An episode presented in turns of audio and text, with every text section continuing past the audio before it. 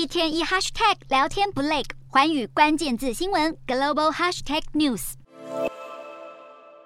将晶莹剔透的草莓放上蛋糕。每年到十二月，就是日本蛋糕店最忙碌的时候，因为平安夜吃草莓蛋糕是日本人的习惯。不过，蛋糕店的业者们今年可笑不出来，因为受到日元贬值的影响，蛋糕的原料成本也跟着上涨，甚至有业者表示很想把草莓蛋糕从菜单中拿掉。现在业者已经将草莓蛋糕的价格调涨了大约五十台币。摊开蛋糕的原料费变化，就可以知道涨价很难避免。如果跟去年十月同期比起来，砂糖涨了八趴，草莓以及牛奶都涨了十一趴，面粉更是涨了五十二趴。就连价格向来相对稳定的蛋价也显著上涨。进口饲料成本的增加，让养鸡场不得不缩小经营规模，甚至裁员。除了草莓蛋糕，平安夜来一份热腾腾的炸鸡，也是日本人的过节传统。不过今年要吃炸鸡，荷包也会缩水的更多。以肯德基来说，一只炸鸡腿的价格从五十七台币涨到六十台币左右，全家超商的炸鸡也从四十五台币涨到五十台币左右。虽然调涨幅度不大，但也可能影响到购买意愿。另外，不止吃的，耶诞节的各种装饰品也都变贵了。琳琅满目的耶诞饰品，如果能摆在家中，显得梦幻。不过，这些饰品大多从外国进口，受到日元贬值的影响，